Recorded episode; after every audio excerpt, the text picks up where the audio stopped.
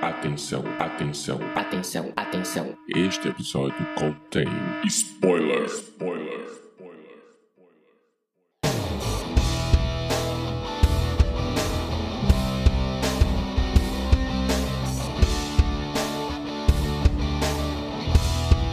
Este é o Podcast ao Cubo, o seu programa sobre cinema, séries e cultura pop.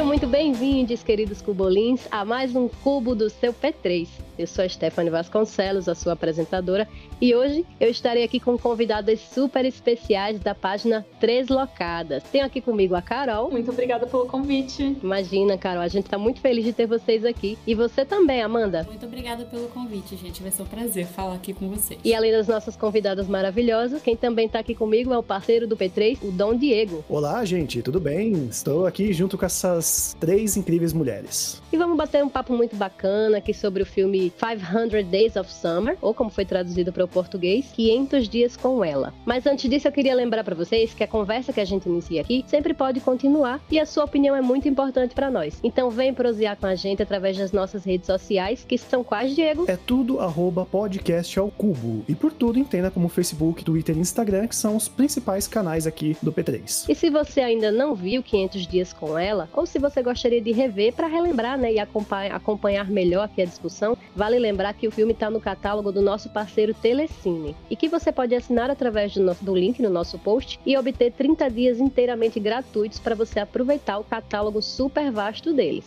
Dito isso, aumente o som e vem com a gente.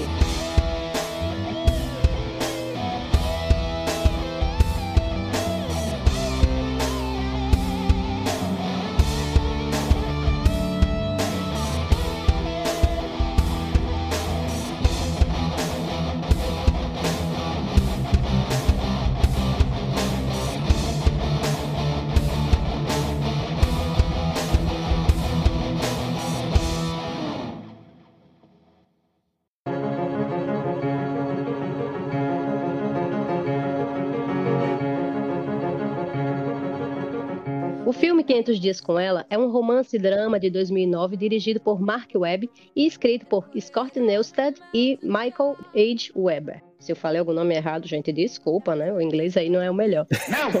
e estrelado por Joseph Gordon-Levitt e Zoe Deschanel. Filme, né, nossa recepção ao filme é a frase: Esse é um trabalho de ficção. Qualquer semelhança com pessoas vivas ou mortas é pura coincidência. Especialmente você, Jane Beckham. Vadia. E aí, gente, dito isso, 500 Dias com Ela é um filme machista? Depende da década que você vai estar assistindo o filme, eu acho. eu acho, hoje em dia, eu revi o filme recentemente, né, para poder escrever o post que originou o convite para o podcast de vocês. E eu acho que hoje em dia minha percepção é completamente diferente do que a minha percepção de, da década de 2000. Foi quando o filme foi lançado. Hum. Mas com essa entrada você percebe que a pessoa tá um pouco ressentida com alguém, né? Então, podemos dizer que sim. É, eu, não, eu, não, eu não sei se conscientemente ele é um filme machista, tá? Mas ele é um filme machista. Sim. Eu não sei se é. Eu acho. Desculpa, Carol, pode falar. Imagina, eu ia falar que. Eu ia concordar com você que eu acho que ele é inconscientemente machista, mas ele é machista. Exato. E eu acho também que essa frase, ela, ela já nos mostra mais do que assim ser um filme que vai falar sobre uma mulher. Eu acho que ela mostra que é um filme que vai falar apenas da perspectiva de um homem, né? É, sim, sem dúvida, sim. Ele tá contando do ponto de vista dele. Mas eu acho muito complicado até o ponto de vista que ele aborda. Mas a gente vai falar isso mais à frente, né? Mas eu acho Uhum. bem complexo, assim. Mas eu entendo, a- talvez, a catarse dele botar a frustração do relacionamento no, num filme, né? Num roteiro. Mas é aquilo, ele se apaixonou por uma ideia, talvez não pela pessoa que tava do lado dele. Então, acho que isso reflete bastante no filme. É, essa coisa da, da abertura é bem expositiva, bem recém. É... é uma coisa ressentida que parece que ficou. Eu até fui tentar procurar saber se era do diretor isso, né? Do próprio Mark Webber, aí que eu descobri que na verdade é do roteirista, né? Essa menina foi namorada dele e eu achei bem expositivo ele colocar isso. E a pessoa fala, ah, então não foi Mark Webber, vamos tirar a culpa dele. Não, ele deixou entrar no filme. Então acho que tem um pouco de culpa no cartório também por deixar ser bem expositivo. Pelo menos é o que eu achei, né? Acho que não precisava ter colocado essa abertura, né? Isso é bem um reflexo do machismo estrutural de sociedade. Teve outro filme que recentemente também se envolveu nessa polêmica por trazer o ponto de vista masculino e ter toda essa relação com o diretor, que foi o História de um Casamento, de 2019, também traz toda a história de um divórcio a partir do ponto de vista masculino. E que, querendo ou não, acaba caindo pelos mesmos estereótipos, também porque a gente está pouco acostumado a ver o lado masculino em filmes de romance e drama. Eu discordo. Eu acho que a gente. Olha só, eu tô discordando da minha sócia, vamos lá. eu acho que a gente, na verdade, o cinema ele é feito por e para homens há muitas décadas eu acho que a gente cresceu e amadureceu com uma ótica de romance contada por homens. Como foi o caso do 500 Dias com Ela. Que claramente, quando eu vi mais nova, eu saí do cinema e eu escrevi isso no, nosso, no post, odiando a Summer, falando que vaca, como assim ela não amou ele, que absurdo. E quando eu fui ver hoje em dia, eu falava, pelo amor de Deus, querida, corre, porque esse cara é tóxico. Ele é completamente imaturo, ele é um moleque, ele não sabe o que ele quer da vida dele, entendeu? É bem isso. Amiga, só defendendo, eu não acho que o cinema não seja feito por e para homens, mas ele raramente retrata o ponto de vista do homem o cinema de romance, a comédia romântica. Principalmente a comédia romântica, era o que eu ia dizer, né? A comédia romântica no, normalmente é protagonizada pela mulher sonhadora romântica, a mulher corre atrás desse amor ideal. E aí, a, a, o que parecia, o que poderia ter sido usado como subversivo nesse filme, era o fato de que a gente coloca, a gente vê, né, o personagem masculino como essa figura que tá almejando esse amor idealizado e romântico. Só que o problema é que ele é totalmente ensimesmado, né? Ele não abre espaço para conhecer a mulher mulher. Ele, a visão mesmo do Tom, tipo, ele tá, tá um pouco se lascando pra outra. Ele tá vivendo só que ele reflete dela, né? Assim, que, o que ele reflete dele nela. É só o que ele quer saber. Eu acho o seguinte: sim, temos protagonistas mulheres nos filmes de comédia romântica, mas não é necessariamente escrito por e para mulheres. A gente, uhum. sem querer, está vendo o ponto de vista masculino a partir de um protagonistas mulheres. Então, tem. Gente, e aqui a gente pode citar mil exemplos de, de filmes que parecem que são comédias românticas que, sei lá, né, enfim, nossa, que coisa linda e que fizeram lindo do ponto de vista feminino, entendeu? Mas foi vendido como? Eu entendo o que vocês estão falando. Nesse caso, a história está sendo uhum. contada do ponto de vista dele. Mas eu acho que é um ponto de vista que a gente sempre teve ao longo do cinema. E o que muda dessa vez é que a gente está vendo um homem falar de forma tão vitimista, digamos assim, sobre uma, um relacionamento, que é uma coisa que é pouco usual, de fato. Assim, normalmente a mulher é que é vitimizada, atraída, a rejeitada, a tida como louca, né? Enfim. Então, eu acho que esse filme, ele é o famoso caso de filme que envelheceu muito mal. Uhum. É, como a Carol costuma dizer, porque ele tinha uma ideia que talvez em 2000 a gente comprasse por uma questão de, no meu caso, de maturidade, de idade, ou de conhecimento, ou de uma questão social mesmo, e que hoje em dia você olha e fala, bom, não é bem assim.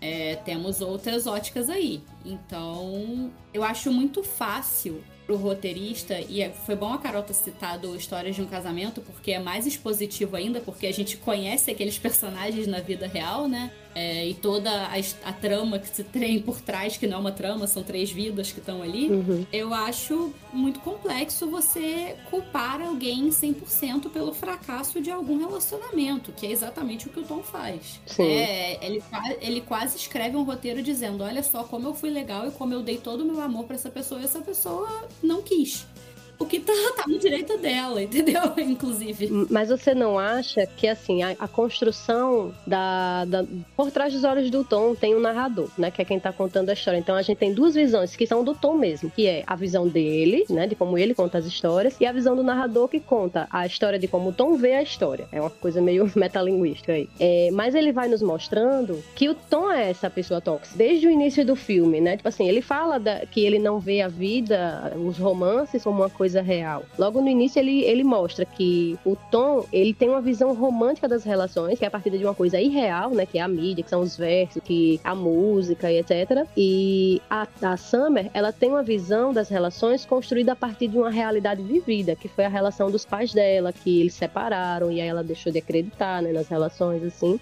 E essa introdução, ela não seria uma forma de dizer para o espectador que o filme é justamente uma crítica a essa visão de uma relação onde você cria uma imagem idealizada do outro e aí você espera que o outro corresponda à sua ilusão? Bom, vamos lá. Eu acho que na sua própria pergunta, você sem querer, você se respondeu. Uma pessoa que tem uma visão realista de relacionamentos porque os pais se separaram, ela só tem uma visão realista. As pessoas se amam e deixam de se amar e problemas acontecem e a vida segue. Porque na verdade o problema não é com a visão da Summer, é com a visão do Tom que é uma visão romantizada, é uma visão extremamente egoísta, porque ele não tá é, interessado em conhecer a Sandra, ele tá interessado que ela o conheça. E para mim é o grande, é o grande defeito de, de, assim, da construção do filme. Uhum. E com essa chamada no início, Stephanie, eu acho uma coisa, quase um meia-culpa do diretor ou do roteirista, porque ele fala que ele vai tentar fazer isso, mas ele não faz. Tanto que a maioria das pessoas sai do cinema com raiva da Summer. Uhum.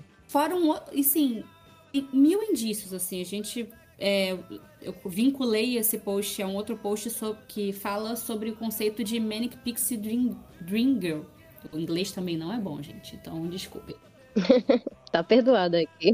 Mas assim, é essa necessidade de ter uma mulher de sidekick do personagem masculino para que ele passe por um arco de amadurecimento. Uhum. Que é exatamente o que acontece com Tom, né? A Summer, ela era toda, assim, ela tem quase um uma aura que, assim, ao mesmo tempo que ela é ótima de cama, ela se veste como uma lolita e ela é a pessoa mais inteligente que ele conhece. Só que, na verdade, ele não fala nada sobre ela, ele tem a ideia de que ela é muito inteligente, mas a inteligência dela são ele mostrando os discos que ele gosta, os filmes que ele gosta, os shows que ele gosta. É, então, e não assim... aceitando a opinião dela, né? Porque quando ela dá a opinião dela, ele como assim ninguém gosta de Ringo Starr? Como assim nem, você gosta nem um pouco.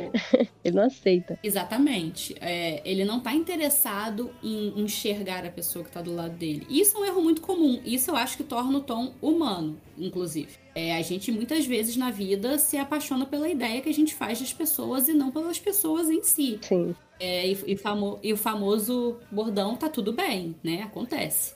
Mas não é uma, não é uma situação saudável, talvez, para outra metade da relação. Então, é, eu acho que a grande furada, na verdade, do, do roteiro, assim, tem, tem milhões, assim. Eu acho que esse filme tem mil problemas, né? Não à toa a gente tá aqui falando dele. Assim, dar nome de estações para as mulheres, é, contar os dias, é, tudo sempre pela perspectiva dele. Quando a gente vê que a perspectiva dela era completamente diferente. É, enfim, temos todas essas questões. É, mas no final, a gente vai chegando pro final e a Summer tem um outro companheiro que na verdade a enxerga e na verdade a vê, e, enfim, e que ela aceita e ela responde pro Tom, que é uma frase que eu acho assim, quem não quebrou o coração nessa cena não tem coração, que ele pergunta para ela, mas o que que você tinha certeza nele? Aí ela fala, certeza que eu não tinha com você. Porque é isso, ela não tinha certeza, ela não tava afim dele, ela não queria um relacionamento. A primeira frase dela para ele é falando isso, eu não quero um relacionamento. Deixa claro desde o início. Inclusive, eu acho ótimo aquele encontro que ele tem com, acho que é a Ellison, uma moça que ele tem um encontro depois que eles terminam, e ele tá lá reclamando que ela foi horrível com ele e etc. E a menina faz, tá, peraí, então você tá me dizendo que ela disse logo de cara que ela não ia querer nada sério com você. Sim, é, ele é. E ela não abusou você de nenhuma forma. Não. Então tá entendendo o que, é que ela fez de errado. Tava assim. É esse tipo de, de, de, coisa que nos dá as pistas, mas talvez quando eu assisti também não tivesse muito madura, né, para perceber. É, não só essa, mas tem várias passagens que dão pistas do quanto que o tom que tá errado na história, não, é, né? Assim, eu, eu, eu tenho horas, eu tô aqui, tô aqui fazendo um papel total assim, complicado, mas tem horas que eu tenho uma certa pena do Tom, porque quem já não teve nessa situação? Quem já não idealizou um relacionamento, uma pessoa, né? Pois é, assim, tipo, quem, quem não teve nessa situação? Quem não achou que a pessoa tava super na sua e quando foi ver não era nada disso? Enfim, eu acho que todo mundo já passou por isso, né? Uhum. Mas. Sim, sim. É, qual é a diferença, eu acho? É você ter a maturidade, talvez, maturidade emocional, que não é uma coisa muito fácil é, de olhar e falar, peraí, eu tô apaixonado pela minha idealização, na verdade, não pelo que a pessoa me entrega, né? Então, É assim, aquela sequência que eu acho, aliás, a montagem desse filme, com todos os defeitos, a montagem e a trilha desse filme são maravilhosas. A gente tem que. A trilha eu amo também. A trilha é maravilhosa, o figurino é belíssimo, a cenografia é muito bonita e a montagem é muito bem feita. Ela, inclusive, é tão bem feita que ela faz a gente ter raiva do Tom. Não, não só pelo fato dele pedir. Tom? É, sim, também. Agora, hoje em dia, né, no caso. Mas assim. Sim, sim. Mas assim, ela te direciona, entendi o que você me perguntou. Ela te direciona para que você compre a Summer como vilã da história e o Tom como coitadinho. Mas Hum. te deixa indícios de que tem alguma coisa muito errada. O menino pede conselho amoroso pra irmã de 11 anos. Pois é, isso já mostra o quanto que ele é imaturo. Exato, entendeu? Sim. É, ele, ele não aceita o fato do amigo dele ter conhecido a namorada no colégio, sei lá, e, e ter uma relação saudável. Isso pra ele é impensável. Como assim você tá nesse marasmo, né? Uhum. O que a gente sente às vezes com o tom de tipo, putz, todo mundo já passou por isso e é uma situação complicada mesmo, é exatamente o que acaba mais me incomodando, porque ele acaba caindo naquele estereótipo de o cara legal. Hum. Porque ele tenta, porque ele faz o esforço dele, ele quer ter um relacionamento, ele se coloca disponível na cabeça dele, tá? Mas ele se coloca disponível pra É. tentar fazer as coisas darem certo. Por mais que a gente esteja vendo que é só do jeito dele. Uhum. E aí, o que mais acaba me incomodando na estrutura do filme é que a gente chega até aquele final no qual toda, todo esse discurso de que o cara legal merece um final legal é validado. Por quê? É isso. A gente chega no final do, do filme e ele encontra a Autumn, a Outono, o que mostra que ele passou por toda essa situação, aprendendo basicamente nada sobre o quanto ele estava errado em várias situações e encontra um amor. A gente não sabe se esse amor vai durar, mas vira lá o calendáriozinho e ele volta pro primeiro dia. Então, é um filme sobre não amadurecer, é um pouco complexo. E até o, o narrador fala, né? Assim, se, se Tom tivesse amadurecido, se ele tivesse aprendido alguma coisa, ele já começa a falar assim: se ele tivesse aprendido alguma coisa, ele entender que um simples, uma, uma ação do acaso não transforma a, a- uma pessoa no amor da sua vida. Mas não, mas aí ele cai de novo naquele ciclo e vai viver, entre aspas, uma nova estação, né? E provavelmente quebrar a cara de novo, porque ele não mudou. Porque ele não teve um amadurecimento real, ele teve um amadurecimento, entre aspas, a partir de uma desilusão. Se ele fosse realmente amadurecer, ele teria que reconhecer os erros deles dentro da relação. Mas ele não era capaz disso, né? Eu acho que ele tem um amadurecimento é, profissional. Sim. Assim, ele consegue sair do lugar de acomodação profissional que ele tava, né? Que era. Porque aquele lugar também remetia a Summer, porque era onde ele conheceu ela, né? Enfim. Eu acho que ele tem toda essa questão. Mas o que eu tava falando da montagem, e, e acho que é o momento que o filme é, entrega isso, tudo que a Carol falou, né? Da coisa da expectativa, dele passar por um cara bonzinho. Ela chama ele pra uma festa. E aí a gente vê aquela montagem no. Bom, momentos de spoiler, tá, gente? Expectativa. É a expectativa dele de como seria e a realidade do que tá sendo. Ela chama ele pra uma festa na casa dele, ele já acha que vão ser só os dois, que ele vai, né, que ou que os dois vão ficar voltados um pro outro, que eles vão reatar, ele leva um vinho, né, toda um- uma preparação. Quando ele chega lá, na verdade ela só tava chamando ele pra pro open house e pro noivado lá da casa dela. Então, assim, é muito eu, eu acho que esse filme ele é bem é, o filme não, o Tom como personagem assim, ele é uma pessoa que se frustra pelas próprias expectativas de- do início ao fim. É, e ele não tem maturidade para reconhecer isso. Uhum. É, infelizmente, né? É, a, a Carol falou da, da questão do nome. A- o nome, essa questão da- do outono é uma das coisas que que mais me incomoda no roteiro, porque me dá uma sensação de objetificação feminina do tipo assim, as mulheres são como estações, elas vêm e vão, sabe? Veio o verão, passou o verão e agora a gente chegou no outono. Então, assim, Uhum. isso pra mim é uma das piores coisas do filme. É, Se ele quis fazer, se o roteirista, o diretor, quem quer que seja, tentou fazer uma brincadeirinha é, com isso, nossa, soou muito mal. Muito mal.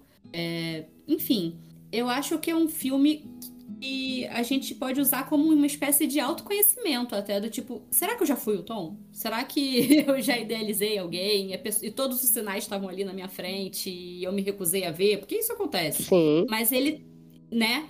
Mas eu acho que, assim, ele se recusa veementemente a assumir isso. E eu acho que esse é o grande problema do filme, né? é, ele, ele não aceita, ele não realmente ele, ele se mantém naquela postura vitimista. Então, isso é complicado.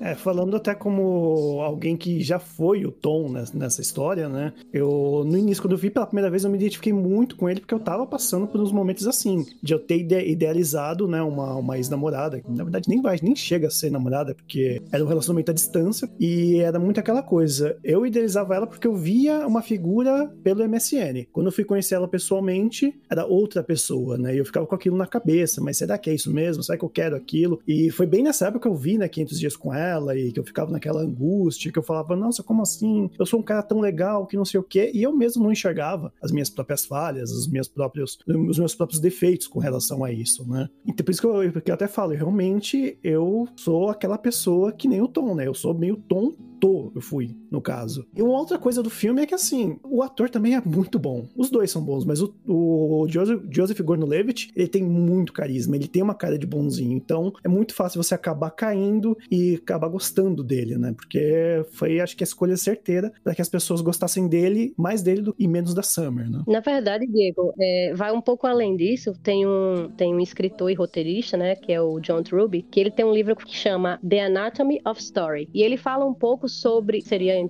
português, a anatomia da história. E ele fala um pouco sobre essa questão de como a gente toma lados quando a gente assiste um filme de comédia, né, romântica, porque geralmente os pares são construídos por alguém que está correndo atrás de outro alguém. Então, mesmo que você entenda a perspectiva das duas partes, a gente costuma se aliar a quem está correndo atrás do outro. Ele fala um pouco sobre isso, então, assim, até uma dica para quem quiser entender melhor, né, procurar esse livro e dar uma olhada, que aí, para além da construção, né, de quem é cada personagem, personagem, por mesmo que ele esteja nos dizendo o tempo todo o quanto Tom é imaturo e quanto ele idealiza e o quanto as mulheres do filme, como por exemplo a irmã dele e a outra menina, a Alison, né, que ele tem um encontro, passam na cara dele que ele que tá sendo estúpido nessa história. Mesmo assim, a gente acaba assumindo o lado dele, pelo menos na primeira vez que a gente vê, né, com nossa imaturidade, porque ele tá nessa dinâmica de ele é quem vai atrás. Olha, eu vou um pouco mais além, tá? Eu acho, concordo com você. Aliás, esse livro é excelente. É, e aí eu vou para citar, vou citar uma outra, outro livro que é sobre a perspectiva do olhar feminino no cinema da Bell Hooks.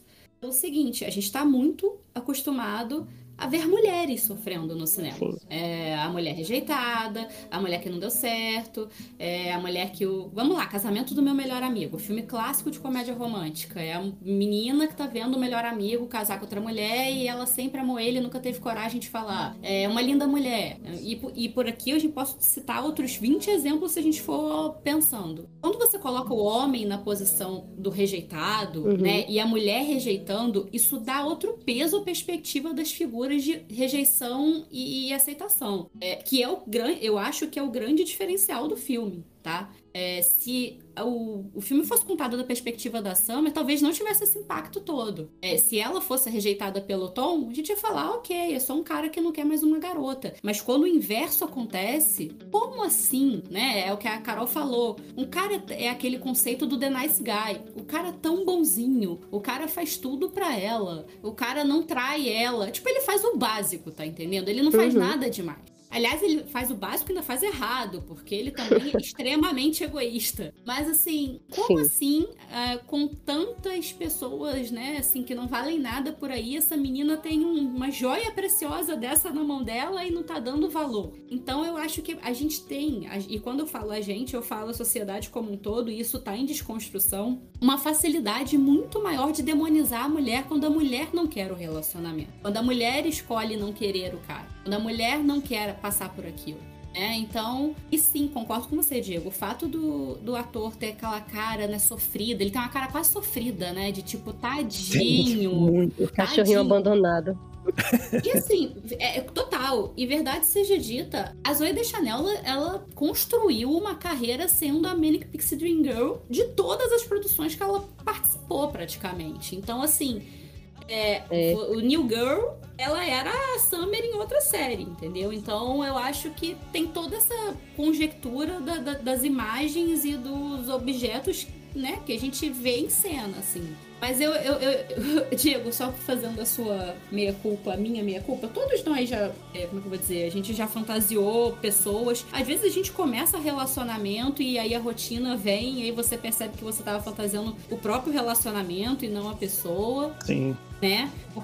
Assim, é o que eu, Uhum. eu tava conversando isso com a Carol outro dia. Primeiros meses de relacionamento, tudo é lindo, né? Assim, é tudo novo, Nossa, você não, não caiu sim. na rotina, né? É verdade. É, você tá conhecendo a pessoa, vocês ainda estão dividindo histórias, o sexo é novidade, é tudo lindo. Quando dá lá os seus seis meses, não sei o que, eu tô casada, eu- quer dizer, eu tô com meu marido há 16 anos. Então, assim, quando passa o tempo e você já não tem mais tanta história pra dividir, dizer, que as histórias já são juntas, né? Porque você passa a viver as histórias com a pessoa, que é quando cai a rotina que eu acho que a coisa vai à prova mesmo Verdade. né, assim, eu acho que é, que é o que pesa. Porque todo mundo entra no relacionamento com as melhores expectativas do mundo, com as melhores intenções do mundo, né? Se a pessoa for legal, né? Se não for uma pessoa escrota, enfim. A gente tá aqui falando de pessoas legais. É, pessoas normais, legais, enfim. Mas eu acho que, no caso do Tom, ele é tão imaturo, coitado, que ele, ele consegue ter uma, uma, uma projeção do que seria um relacionamento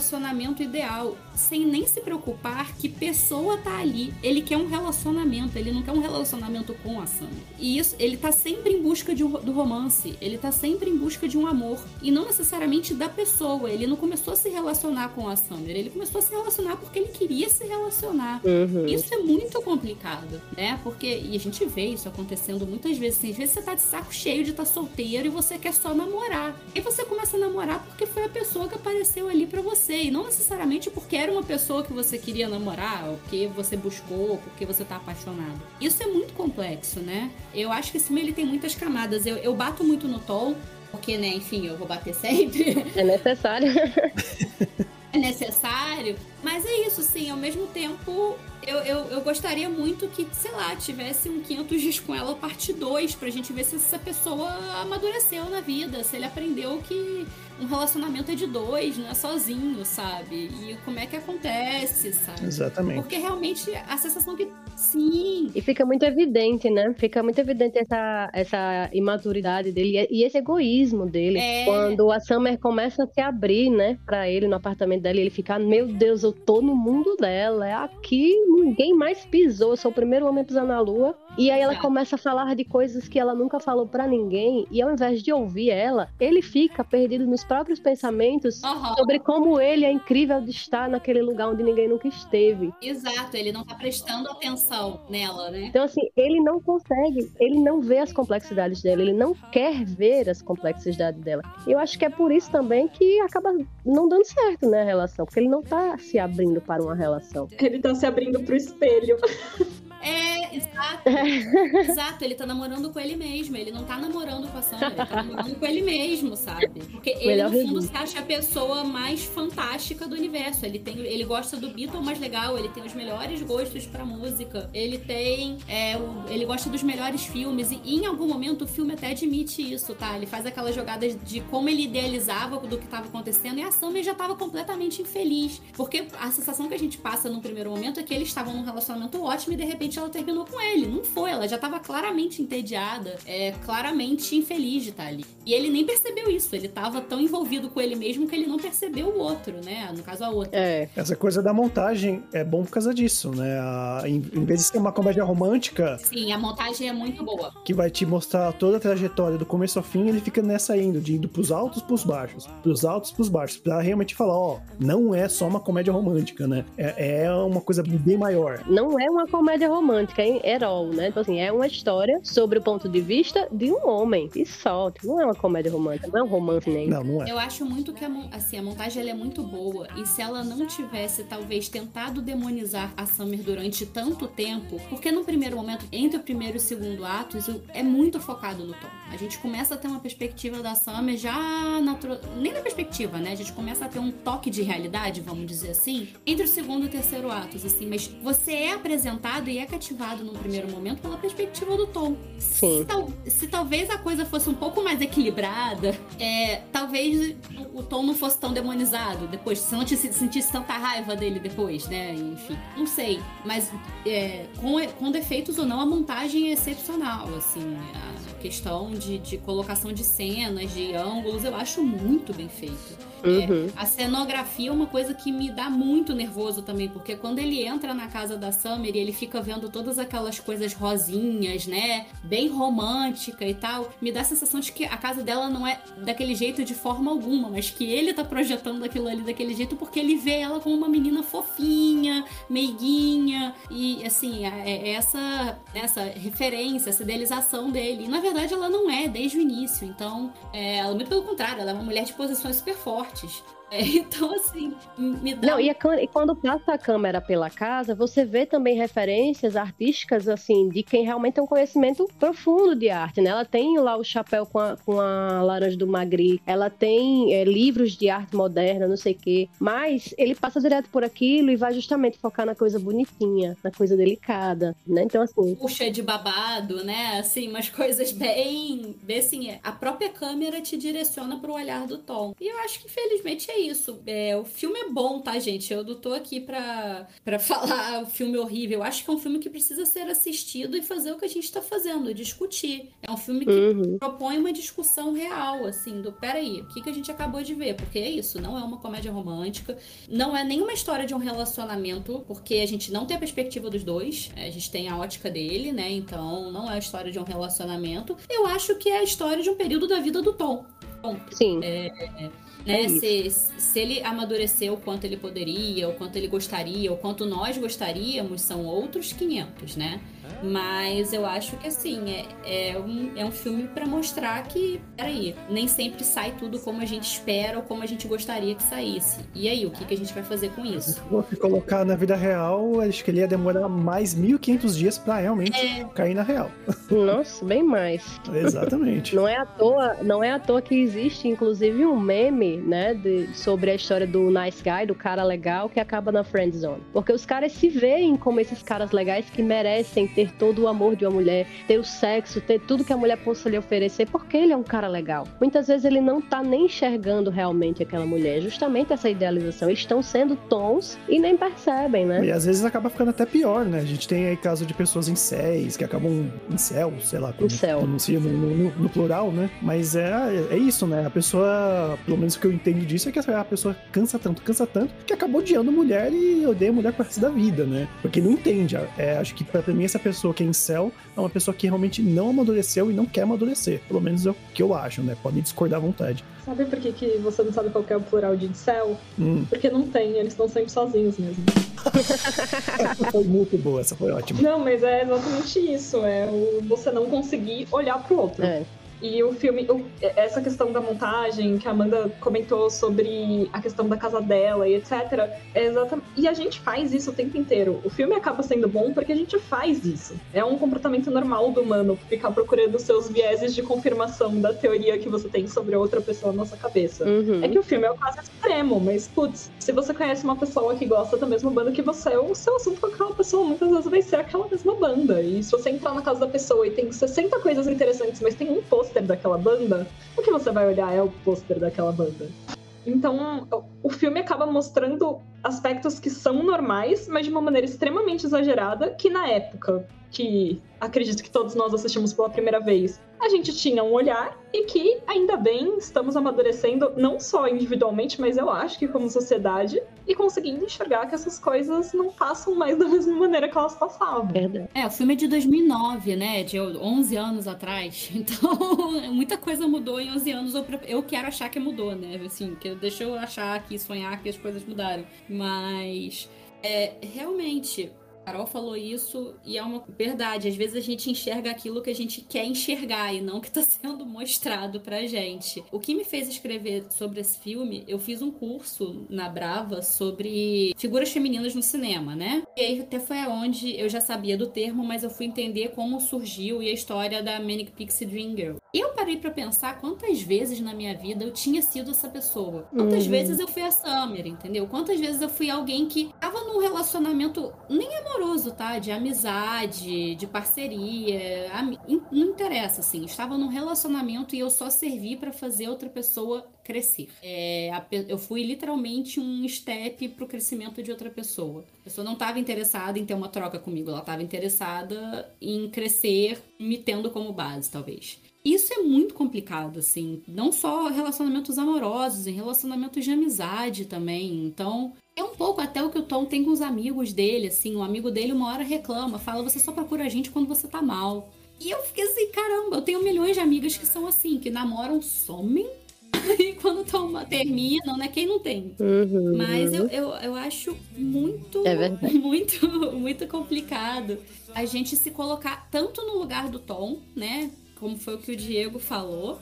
E, e todos passamos por isso, né? Eu acho que tem essa questão do estereótipo masculino e feminino, sem sombras de dúvidas, mas vai muito além disso. Eu acho que tem um estereótipo humano mesmo da gente, né, projetar. E da gente Uhum. se colocar no lugar da Summer também, de tipo.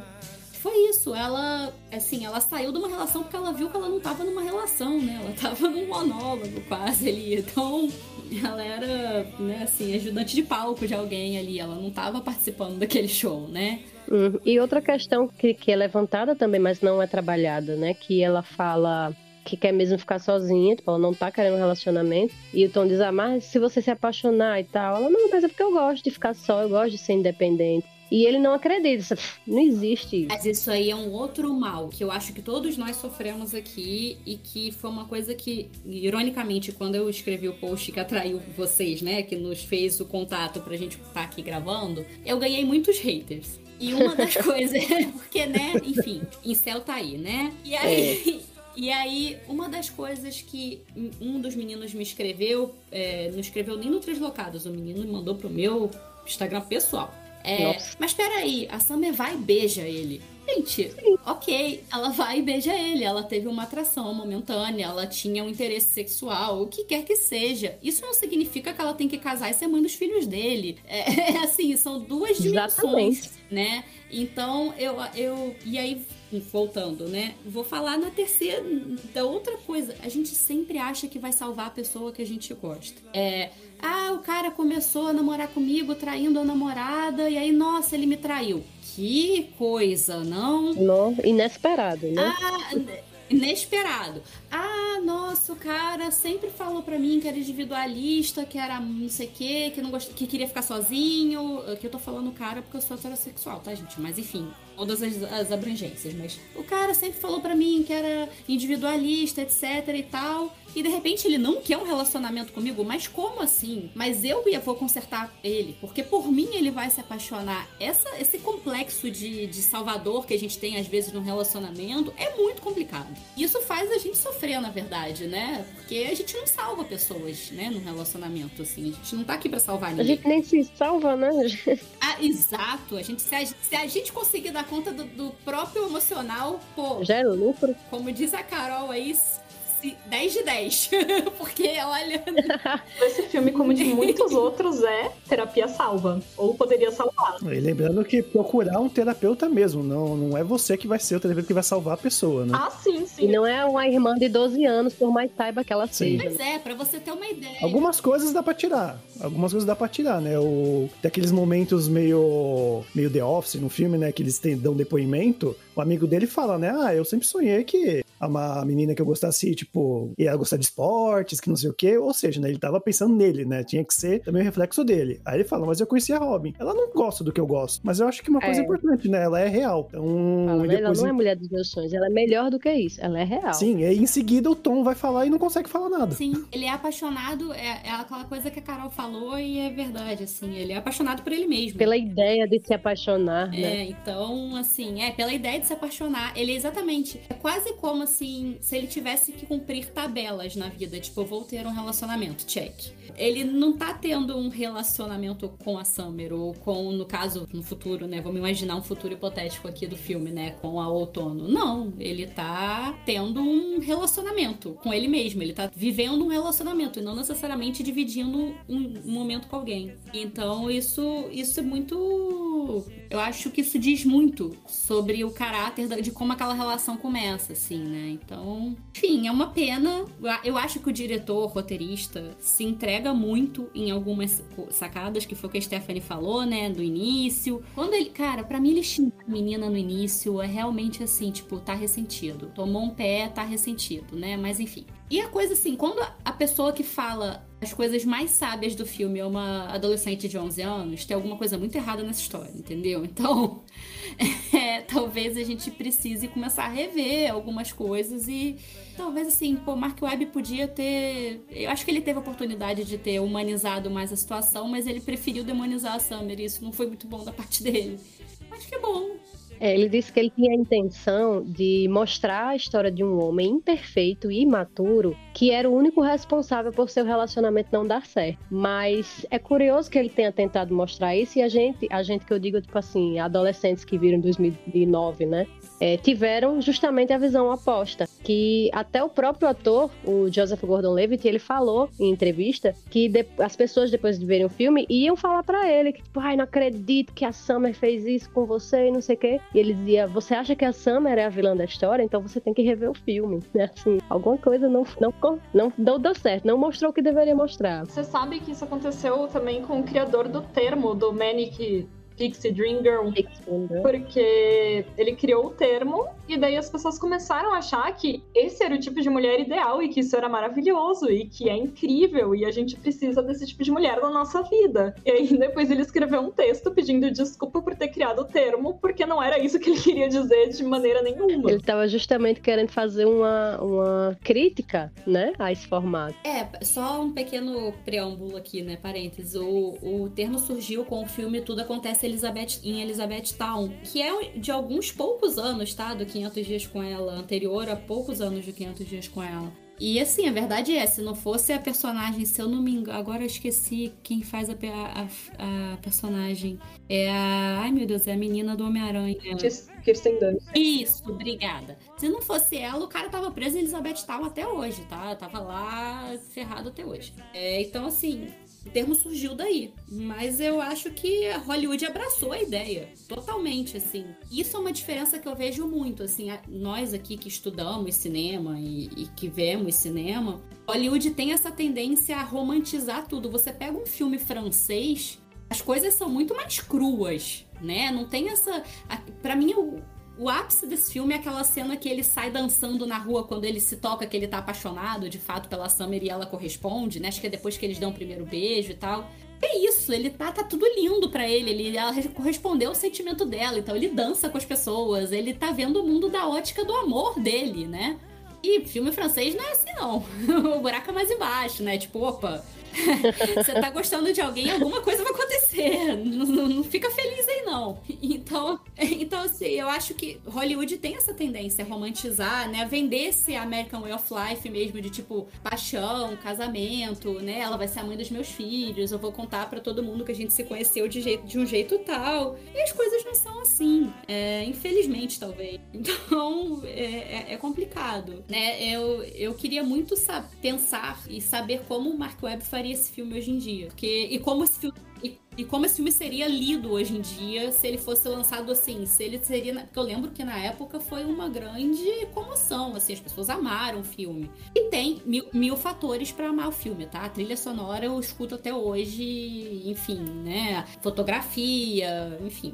É um filme tecnicamente muito bem executado, isso precisa ser dito. Mas, né, em termos de roteiro e de escolhas de roteiro e de arcos de personagem, eu queria muito saber como seria hoje em dia. Tanto que a gente tá aqui voltando para falar dele depois de todo esse tempo, mas eu queria, eu tenho curiosidade para saber assim. Pô. Será que valeria a pena um, um 500 dias com Tom na visão da Summer, talvez? Olha, mas aí a gente ia querer matar o rapaz. Se na visão dele a gente já tá querendo matar ele, imagina na visão dela. É, eu acho que sim, A gente ia estar, tá, a mulher vai-se embora logo, Pulho. 500 dias é muito. Eu acho que esse filme trouxe uma reflexão sobre esses estereótipos, ou tentou trazer, mesmo que ele não tenha sido 100% bem desenvolvido, que depois gerou várias comédias, mais comédias do que românticas, que destroem esses estereótipos, assim, de maneiras muito mais eficientes. Então, eu não acho que a gente. É, respondendo a pergunta jocosa de maneira séria, eu não acho que a gente precisa desse filme agora. Porque a gente já passou por esse momento e só de rever, a gente já consegue perceber o quanto os nossos eu de 2009 estavam um pouquinho errados. Viram errado.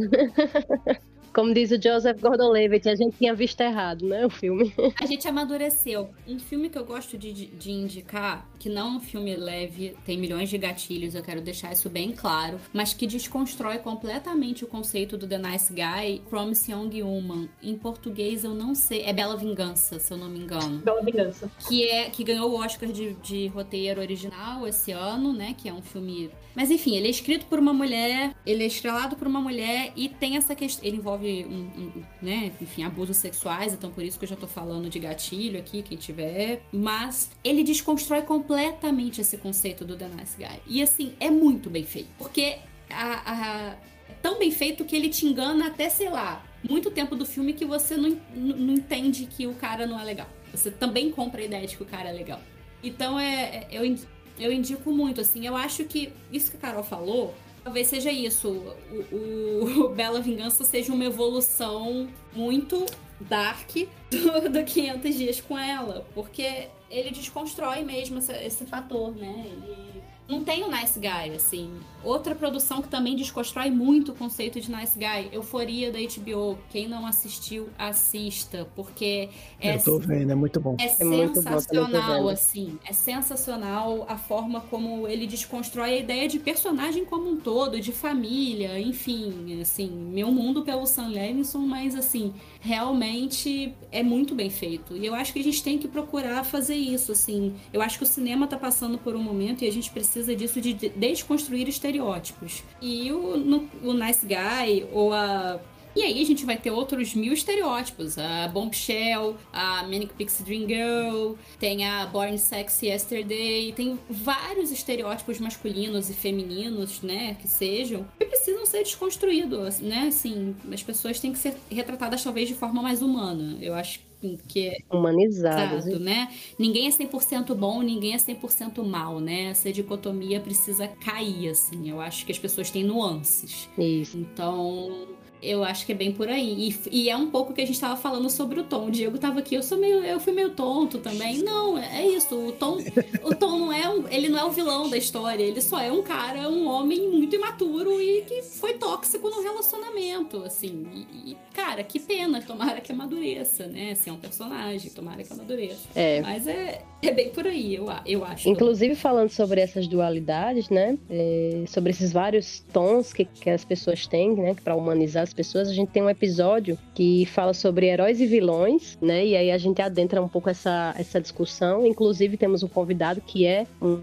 psicólogo e ajuda a gente a falar sobre essas questões, né, de como o ser humano é retratado, como vem sendo retratado, né, e vem sendo mais humanizado ultimamente. Então, vale a pena procurar também para dar uma ouvida nesse episódio, que tá bem legal. Eu achei, assim, eu reassisti também, né, o filme 500 Dias com Ela, agora recentemente para a gente gravar, porque já fazia muitos anos eu não lembrava totalmente do filme. E eu acho que para mim foi mais fácil perceber a intenção dos produtores, né, de fazer essa crítica a, a Manic, Manic Pixie Dream Girl, de fazer essa crítica ao cara do o nice guy, né? Mas realmente eu acho que não fica muito aberta, assim, muito escancarada para quem vê a primeira vez. Talvez agora seja mais fácil para mim porque a gente já tá mais acostumado a essas comédias românticas que questionam, né, os estereótipos agora de gênero, enfim, de seres humanos. Mas à primeira vista eu lembro que eu também não fiquei muito chateada com a Summer, porque eu acho que eu me identificava mais com ela, assim, eu era eu me sentia muito culpada por não querer os relacionamentos com os caras legais enfim. Sofria, mas também não queria, não queria, né? Dizia tchau e embora. Eu acho, eu acho, aquela velha história. Quando a gente assiste um filme, a gente traz um pouco da nossa carga pessoal para esse filme, né? Não, não adianta, cada um traz a sua própria experiência pro filme, assim. Tem filmes que não tocam ninguém, e às vezes é uma coisa boba que vai mexer com você e, e, e, que vai te levar a gostar do filme, né? Porque tem a ver com a sua experiência, né? Tem a ver com a sua bagagem. E essa talvez seja a magia do cinema, assim. O diretor, depois que ele. Eu não sei exatamente o diretor que disse isso, mas depois que ele, você bota o filme para ser exibido, ele é do mundo. Você não tem muito controle sobre como as pessoas vão entender o seu filme, né? Então, É um pouco disso. Eu acho que foi, e, assim, o relato do Diego. Ah, eu tinha acabado de passar por uma situação parecida e eu me senti meio como o Tom. É isso, era sua bagagem naquele momento, sabe? Como era a minha bagagem também naquele momento, achar a Summer uma idiota. Como assim ela não vai ficar com ele? E, pô, o cara é ótimo, né? Enfim, eu era muito mais nova. E como a minha bagagem hoje em dia de olhar para ele e falar, pelo amor de Deus, menina, foge, corre, some, desaparece, vai pro outro estado, entendeu? Enfim. Não, a minha vontade é falar assim, amigos desse rapaz, por que, que ninguém tá, deu um tabefe na cara dele e falou, meu filho se situa? tá faltando amigo pra esse rapaz. Não, hoje, hoje a minha percepção é, Tom, meu Deus, que vergonha, Tom, para com isso. É, pega, pega aquele prato, pega aquele prato que ele tá jogando e dá na cabeça dele. É que também os amigos dele eram muito imaturos, né? Os amigos dele começam a xingar a menina antes mesmo de, de falarem um oi com ela, porque ela não olhava para eles, então ela devia ser uma vadia, não sei o quê, devia ser um, uma escrota, né? Então, assim, já mostra que eles também são bem imaturos. Ah, e aquele comportamento, com toda licença, tá, Diego? Você tá aqui de bode expiatório de Bendito é o fruto entre as mulheres, mas é, é, um comportamento muito masculino. É, se você vê Midsommar, por exemplo, o início do filme, todos os amigos esculacham a garota e o cara era super escroto com ela. Eu ficava, gente, pelo amor de Deus, a menina acabou de perder a família. Alguém ajuda! Alguém, por favor, pode ser legal com essa pessoa porque ela tá passando por um momento difícil? Pois é, não, e eles só, só sabem falar que ela é grudenta, que ela é isso, que ela é aquilo, que ela só, ela só tá querendo atenção, ela passou por um puta trauma, alguém dá atenção pra ela, sabe? Então, assim, é, é um comportamento meio masculino, do tipo, um grupo, né? Uhum. Ah, não, que mulher grudenta, que mulher é isso. E, e, infelizmente eu tenho muitos amigos homens, não, não infelizmente por eu ter amigos homens, mas infelizmente eu vejo, eu vejo esse tipo de comportamento neles ainda às vezes do tipo, nossa, fulano é grudenta, blá blá. Sim. Cara, assim, as pessoas ainda estão questionando o que, que é joguinho, o que, que não é. Ah, curtiu três fotos minhas, curtiu não sei quantas fotos minhas, não sei o que. Eu falo, meu Deus, né? Às vezes eu dou graças a Deus que eu sou casada, assim, porque realmente se relacionar hoje em dia é uma coisa bem complexa. eu também tô no relacionamento há, há por aí, uns 16 anos, desde 2006, sei lá quanto tempo faz. E eu também comento isso com meu companheiro. Digo, gente, se eu, for, se eu fosse solteira, eu ia morrer solteira, porque eu não tenho saco para essas coisas desse povo de hoje em dia. Não tenho paciência. É muito difícil. Eu, eu vejo amigas assim, e é muito difícil. E pelo menos eu não sou hétero. Imagina, meu Deus do céu, deve ser terrível. Só ter homem pra, pra correr atrás. Não, gente, socorro. Morria só. Olha, é difícil. This is a story of boy meets girl.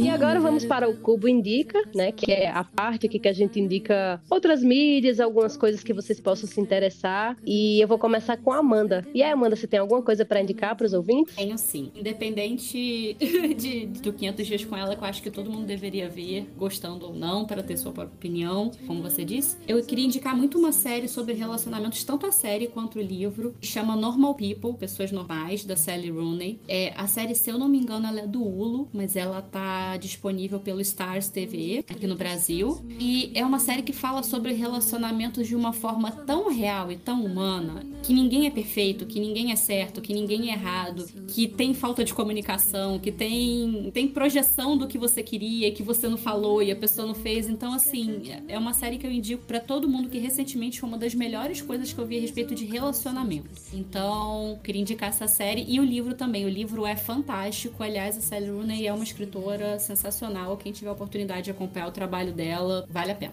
Olha, já vou procurar, viu? Gostei, achei interessante. E você, Carol, o que é que indica pra gente? Olha, acho que uma dica boa, que tem muito a ver com o papo que a gente tá tendo, é um canal de YouTube que se chama The Take. É, ele só tá em inglês, mas você consegue colocar a legenda automática em português. Não vai sair 100%, mas sai ok. Ele fala muito sobre essa questão de tropas. Manic Pixie Dream Girl, é, Bombshell. Ele dá muitos bons exemplos de tropas e de coisas que são certas ou erradas. Eles têm inclusive um sobre vi 500 Dias com Ela, que é bem legal. É, eu tava procurando se o filme tá disponível em algum lugar, mas eu acabei de ver que ele não tá. Mas fica a dica pra vocês, eles estão A Bruxa do Amor, porque esse filme é maravilhoso, caso vocês não tenham visto. Bacana. E você, Diego, o que é que vai indicar hoje? Hoje eu vou indicar uma coisa, ele foge um pouco do tema, mas ainda assim eu acho que é importante. É um livro que é escrito por uma mulher, que é a Gillian Flynn, que é o livro Objetos Cortantes, ou Sharp Object. Maravilhoso. Vou cortar só pra falar que é maravilhoso. Desculpa, eu não consigo. Você tá falando com as maiores fãs de Gillian Flynn que existem nesse universo.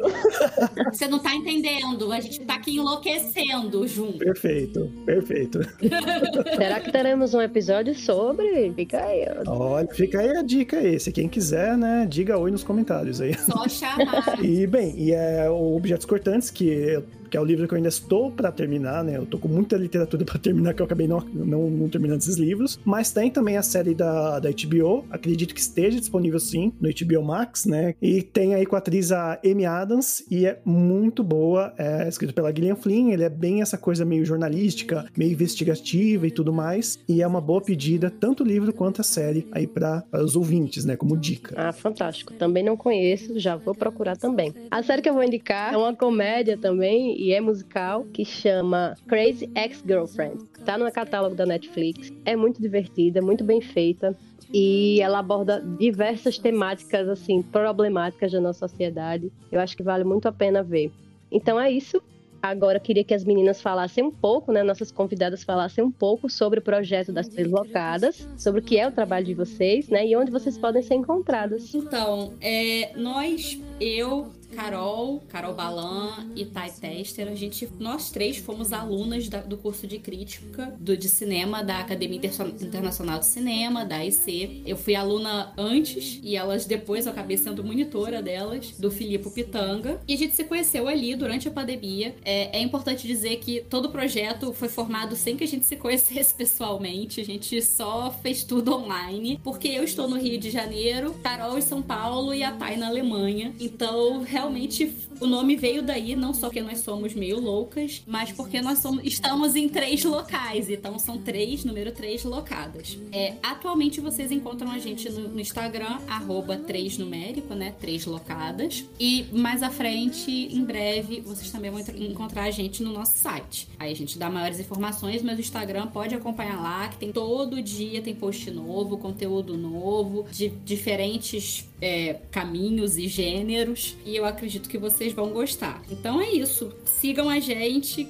eu acho que vocês vão curtir o conteúdo. E a gente também tá aberta a continuar a discussão do 500 Dias com ela, a hora que vocês quiserem. Por favor, não deem hates pra pessoa que escreveu o post. A pessoa já entendeu que tem gente que gostou do filme, tá tudo bem, tá? A pessoa agradece. Mas de resto, por favor, mandem ops- é, opiniões, enfim, sugestões. A gente tá super querendo engajar com vocês e, e fazer um conteúdo que agradem aos nossos espectadores. É importante também que as pessoas que as pessoas entendam que você acessar conteúdos que divergem da sua forma de pensamento faz com que você também amadureça. Você não precisa passar a pensar como uma pessoa, mas você entender o pensamento do outro faz você amadurecer como pessoa, né? A gente tem que parar com essa ideia de que tipo se você pensa diferente de mim eu te odeio. Como assim, minha gente? Olha, a Carol pode contar melhor que eu essa história. Eu chamo amavelmente o Twitter de saquinho de ódio. Porque as pessoas adoram falar o que tá certo e o que tá errado naquele lugar e viram brigas homéricas, assim. Mas vamos lá, Ca- Carol quer falar um pouquinho também do nosso projeto? Amiga, acho que você falou tudo que a gente precisava saber sobre o projeto. tá tudo bem. Tá tudo somos bem. três e somos loucas, é isso. três em três lugares e loucas. Certo, muito obrigado pela participação de vocês, foi bem legal. Até, né, eu só vi o- né, o, o post de vocês por conta da Bu Mesquita, né, que vocês também são amigas dela, né? A Bu foi da minha turma de crítica. Ela, ela foi da minha turma de crítica na IC, foi a última turma presencial. E a gente ficou super amiga e ela foi uma das pessoas que deu super força pra gente abrir a página. Então ela é Farofa Geek também, que é a página delas, a roupa de, deles, arroba Farofa Geek. É maravilhosa, tem um conteúdo sensacional. É, a gente, a gente gravou com ela e a gente até falar que ela foi a madrinha também do nosso, do nosso podcast. É, ela deu a maior força também pra, nós- pra gente. Boa ama- amadrinhando todo mundo aí. Maravilhosa. Então é isso, gente. Muito obrigado mesmo, tá? Vamos continuar com essa parceria, vamos gravar mais vezes, que acho que só tem a crescer para os dois lados aí. Poxa, obrigada, obrigado. Foi ótimo. Obrigado pelo convite. E estamos aqui. Só a gente combinar a que a gente cai dentro. Agradecer também o convite. Foi bem bacana gravar com vocês. O podcast de vocês é muito legal. Eu ouvi, porque eu gosto muito de podcast, então eu ouvi alguns episódios.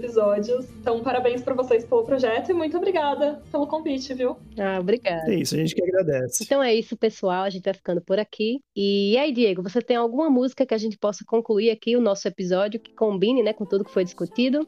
Ah, não pode ser outra senão Hero da Regina Spector, que é a música do filme mesmo, que é fantástico. Então é isso, pessoal. Ficamos por aqui e até Tchau, mais. tchau. right, it's all right, it's all right, it's all right, it's all right, it's all right.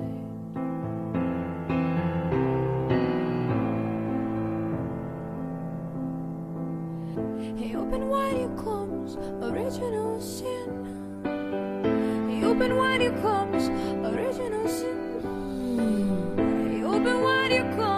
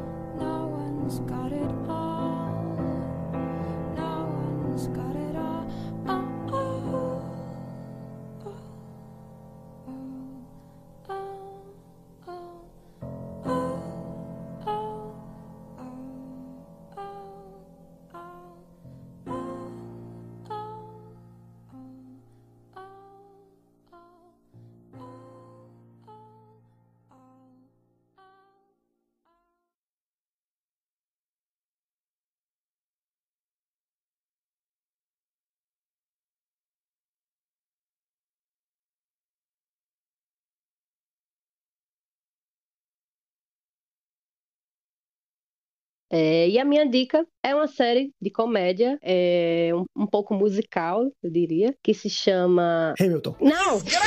Graça! Pai, não aguento mais. Esse menino perturba minha vida de manhã, tarde e noite pra eu assistir Hamilton, meu Deus.